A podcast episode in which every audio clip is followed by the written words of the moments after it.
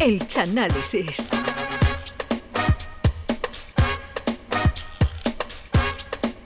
Estamos en septiembre, mes por excelencia de la vuelta al cole y de hacer cursos de lo que sea. El saber no ocupa lugar y es por esto, por lo que el Chano quiere apuntarnos a una escuela muy especial y con una historia folletinesca detrás que, que ni la de Arrayán. Damas y caballeros, cojan sus palomitas, acomoden sus cuerpos en el sofá y prepárense para el chanálisis de Furia Oriental con el gran Bruce Lee.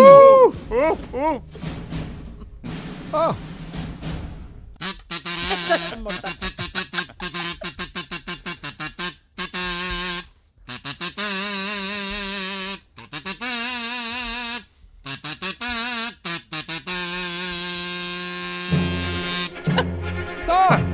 cosa más gorda! ¡Vaya! Fíjate nada más que la banda sonora ya empezaba a Bruce Lee a pegar patas. Fíjate Bruce Lee nervioso. Ah. Buenas Deseando, tardes, deseando. buenas tardes a todos. Aquí comenzamos un día más el Chanálisis que en el día de hoy, como bien ha dicho Charo, está dedicado a una película del gran género del kate asiático, del koski con kimono. Nos referimos a Furia, Furia Oriental. ¡Oh! Película dirigida en el año 72 por Lo Wei. No, no conocía a nadie. Este, director, no conocía, este, este iba a su casa a comer y le pedía a la madre de Ney. No conocía a nadie. Bueno, esta película por, por- di- dirigida por Lo Wei e interpretada por Bruce Lee. Bruce Lee, que sí lo conoce todo el mundo. Y luego la protagonista femenina se llama Nora Miao, que tenía nombre de comida para gato. y otros cuantos chinos más. Nora Miao. se ¿Unos debería cuantos chinos más? Hombre, yo no voy a decir ahora Chang Chao, pero ¿Por qué no? porque no se va a enterar nadie Bueno, unos cuantos chinos más. Furia Oriental es la secuela, una secuela de la primera película de Bruce Lee que ya hice yo, un- que ya hizo el Yuyu una- un análisis en YouTube que se llamaba Tragantá Oriental. Ah, vale, vale. Que esta, esta este, Tragantá Oriental iba de un chino que se mosqueaba más que Fernando Fernández Gómez cuando le pedía un autógrafo y a todo el que le decía algo le daba una traganta mortal. Eh, a lo mejor le decían, mm, eh, hola Bruce, parece que va a llover, ¿no? Y le, le pillaba una traganta y lo mataba. A lo mejor le decía, oye Bruce, ¿escuchaste ya la chirigota de Araceli?" Tragantá mortal. No se le podía hablar. A Bruce Lee no se- esta era tragantá, tragantá oriental. Pero el éxito de esta primera película de Bruce Lee propició esta que tuvo más fama. Furia Oriental, que es la, la que nos ocupa. El argumento empieza cuando Chen Zhen, que es eh, Bruce Lee, Ah. regresa a Shanghái después de ver un ensayo de la comparsa de Martínez Ares en la zona franca de Cádiz. Al hombre le gustaba el carnaval y eso, y viajó desde Shanghái a Cádiz para eso. Entonces, Pero en Shanghái se viajaba mucho en barco. ¿eh? Claro, entonces Chen llega a la escuela para casarse con su novia Yuan. Pero cuando llega a la escuela, su maestro, que se llama Huo Yanjia, la ha espichado. El maestro, el maestro mm, ha dejado de pagar los recibos del ocaso. Y parece ser que todo ha sido por una enfermedad, pero Chen queda devastado. Chen queda, vamos, no, no, no, no, no soporta ese dolor. Entonces la escuela del maestro Huo Wanjia no era una escuela de artes marciales, como se estila allí en todas las películas chinas, sino que esto era una escuela de carnaval. Esto era una escuela de carnaval donde el viejo maestro chino enseñaba a los chinos a sacar una comparsa para llevarla al falla. La escuela de carnaval estaba en Shanghái y se llamaba El ritmo del Shanghái, que habían fundado dos hijos de Mao, Verá, verá, verá. Mao Lito Casal y Mao de Esto Barragán, dos, dos, dos chinos aficionados al carnaval de Cádiz que llegaron a tener incluso un programa de televisión en Canal Sur, la televisión autonómica de Shanghái. Total, en mitad del velatorio están allí los chinos llorando al maestro y llegan japoneses. Llegan Uh. tres japoneses de rivales de otra escuela de carnaval japonés, de un sobrino de Peligro. Igorito, una escuela que se llamaba Los Naran Ito, como era de, como era de, de Juan Rivero, de Juan Rivero, era el que lo escribía, un, un autor de la isla de Osaka.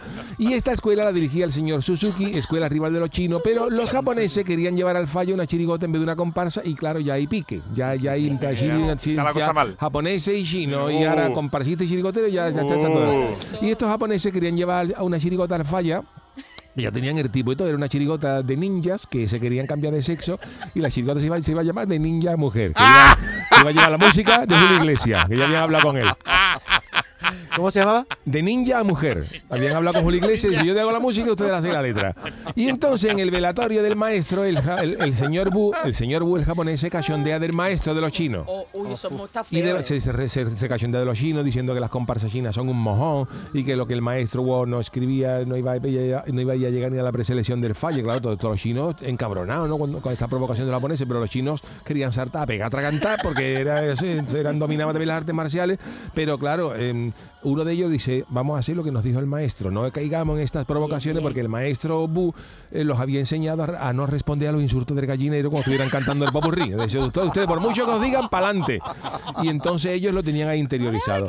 Entonces los japoneses le entregan a los chinos un cartel que pone enfermos de carnaval, en chino, así, enfermos de carnaval, porque ya sabe que los comparsistas están peor que los chiricoteros, son más, sí. enfermos. Entonces los japoneses abandonan el lugar, pero al otro día Chen, que es Bruce Lee, ya eso le encabronó, se cuela en la escuela japonesa de los naranjitos y trae el cartel para devolverlo. Y allí le dice a los japoneses, el que quiera, que pelee conmigo. El que quiera, así, que pelee conmigo. Pero un Y duelo en entonces- y entonces empiezan, se van todos los, todos los japoneses para ahí, y entonces Shen se pone a dar más patas que un defensa de Ley Barbe, de esos defensas que tienen 58 años y todavía están jugando en tercera. Y después de la paliza que derrota a todos los japoneses, le obliga a comerse el cartel. Oh, oh. Com- lo arranca y se comérselo. Enfermo de carnaval, los muertos ustedes. ¿Va a palo- comerse esto? palo seco? A palo seco. Entonces, claro, cuando el director de la escuela de los naranjitos se entera de la paliza, dice, a esto hay que ir a darle al Chen este, hay que darle una, una, una- una catea buena. Y entonces, más tarde, Chen se va a un parque. Ah, Una escena donde va a entrar a un parque, pero cuando va a entrar el guardia, que es un indio con turbante, le dice, en este parque, fíjate cómo eran las cosas allí, dice, en este parque no pueden entrar ni los perros ni los chinos. Había un cartel, prohibido perro y chino, claro. Y entonces en ese mismo momento entra una gallina con un perro para el parque y el guardia lo deja entrar y le dice Bruce Lee al otro, escúchame, ¿y este que ha entrado? ¿Qué pasa? Esto, tú vas ni perro ni chino, acaba de entrar un perro. Y dice, sí, pero este perro no es pequinés, no es chino, por lo tanto puede entrar. Y entonces llega un japonés y le dice, mira, tú que eres chino, los japoneses somos superiores. Si tú te pones aquí a cuatro patitas y haces el perro como los como salía el lobe en el Festival de Cannes, tú entras en el parque. Y entonces ya, eh, claro, ya, ya Bruce Lee se encabrona todo, empieza a... A Bruce Lee nada más que había, nada más que, había que darle un, un motivo para que empezara a soltar huerta. Y entonces, pues allí reparte todo tipo de guantá y los amigos de Bruce lo tienen que llevar porque llega la policía. Y entonces la escuela de la escuela de los chirigoteros japoneses entra en la escuela de comparsista del ritmo del Shanghái y lo destrozan todo. Y diciendo que si no le entregan a Chen antes de la final del falla, los van a denunciar a los municipales para que le cierren la escuela. Y diez minutos después llega Chen con la mano colorada de aguantar, la mano la tenía o- como los pelotaris estos de, de, de Vasco. Y entonces los chinos le dicen, aquí han venido los japoneses a pegarnos por tu culpa, Chen, porque tú te balado con ellos y claro, has repartido guantar de dos colores y los japoneses te han encabronado y han venido aquí ahora. Dice, es mejor que te vayas de Shanghái. Dice, pero ¿qué hago yo? Dice, vete de Shanghái. ¿Y qué hago yo? ¿A dónde me voy? Dice, vete a Utrera, monta allí un chino, monta allí un chino, allí eso está de moda y eso no, levanta- no levanta sospecha. A Utrera. Pero Chen por la noche, recordando al maestro, descubre al cocinero de la escuela china, que en realidad es un japonés infiltrado, y confiesan que ellos han matado al maestro. Los japoneses han matado al maestro. Rollo, eso ya. ¿Cómo lo mataron? El, el cocinero le puso una ración de papa liña que sobró del, del, del, del- del bautizo de Jordi Hurtado, que cómo estaba eso. Estaba todo, estaba todo verde. Dice, ¿esto qué es, el maestro? Esto es brócoli. Brócoli, eran papa liña con mojo. Brócoli. Y el maestro cuando puede las papas liñadas hacen de espalda. ¿Cómo hizo? ¿Cómo hizo? y cae de espalda. Y entonces, cuando Chen se entera de que han sido ellos los que han matado al maestro, a, a Bruce Lee se le ponen las venas del cuello como las raíces del figo del hospital de Mora, engorda.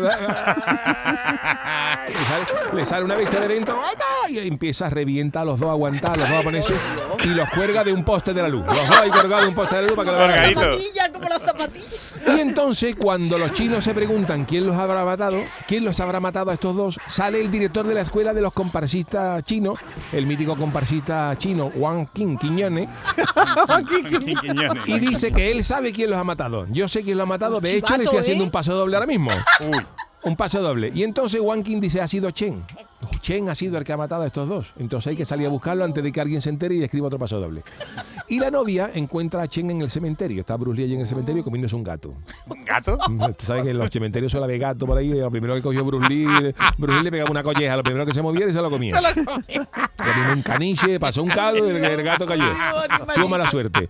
Y entonces Chen, Chen le dice, yo tengo planes. Mm, Mi novia, Joan, dice, pero no te los puedo contar. Y la novia se pone a llorar esmorecida. ¿Sabes Hola, qué ve con los planes que teníamos nosotros, Chen? Y ahora no me va a que contar tú. nosotros teníamos casado, teníamos ya el pisito en Shanghái, que teníamos planes de abrir un, de poner un freidor para vender dragón en adobo en la Plaza de las Flores de Shanghái. Y Chen le dice, mira, yo te llevaré conmigo, pero antes tengo que dar unos cuantos cates más. Por favor. Y entonces Chen se va a buscar al señor Bu, que es el japonés que ordenó matar al maestro. A, a todo esto, la policía de Shanghái, claro, llega a la escuela y dice que si no le entregan a Chen antes de dos días va a cerrar la escuela y no llevan la comparsa al falla. Y a los chinos los ponen en un aprieto porque ya tenían pagado el tipo y todo de la, de la, de la comparsa, tenían pagado el viaje a Cádiz, tenían, sabían el Hotel Atlántico, tenían reservadas las habitaciones. Y claro, la comparsa china se iba a llamar, fíjate bonito, déjate de rollito de primavera. Fíjate que, que no, que no es más bonito. Y mientras tanto, en la casa del señor Suzuki se celebra una fiesta con un sake y con una geisha, una geisha bailando con la cara más blanca que Iniesta con gastroenteritis, y la geisha bailando en pelota para ello. Entonces, entre la geisha y el sake, el señor Suzuki se pone como una moto. Hombre, claro, eso hombre, contentito, contentito. se pone contentito y antes de que se saque la pata de cabra, pues Ah, dice, de uh, Suzuki, uh. pues dice, "Bu, tranquilo, tranquilo, eh, eh, tranquilo. Pero el señor Bu, el que ordenó matar al maestro, se sale fuera a fumarse un ducado. Y en la puerta, y en la puerta lo espera Bruce Lee, disfrazado de Rafael, con camisa negra, con camisa negra y pantalón negro, diciendo yo soy aquel, Chino Morano no hace ni caso. Y entonces lo lleva a un callejón negro con una tartana y lo mata lo mata oh. Y también lo deja colgado otro poste de la luz. Que cuando, le van a bajar, que yo parecía el descendimiento, pero claro, bajando un gallo de un poste, una escalera, había un chino quemando incienso, un, ambiente cofrado total, que incluso pasa un chino eso por acaldar una saeta de muerto. Desde un barcón ante el aplauso de la carrera oficial. ¡Qué bonito, qué bonito!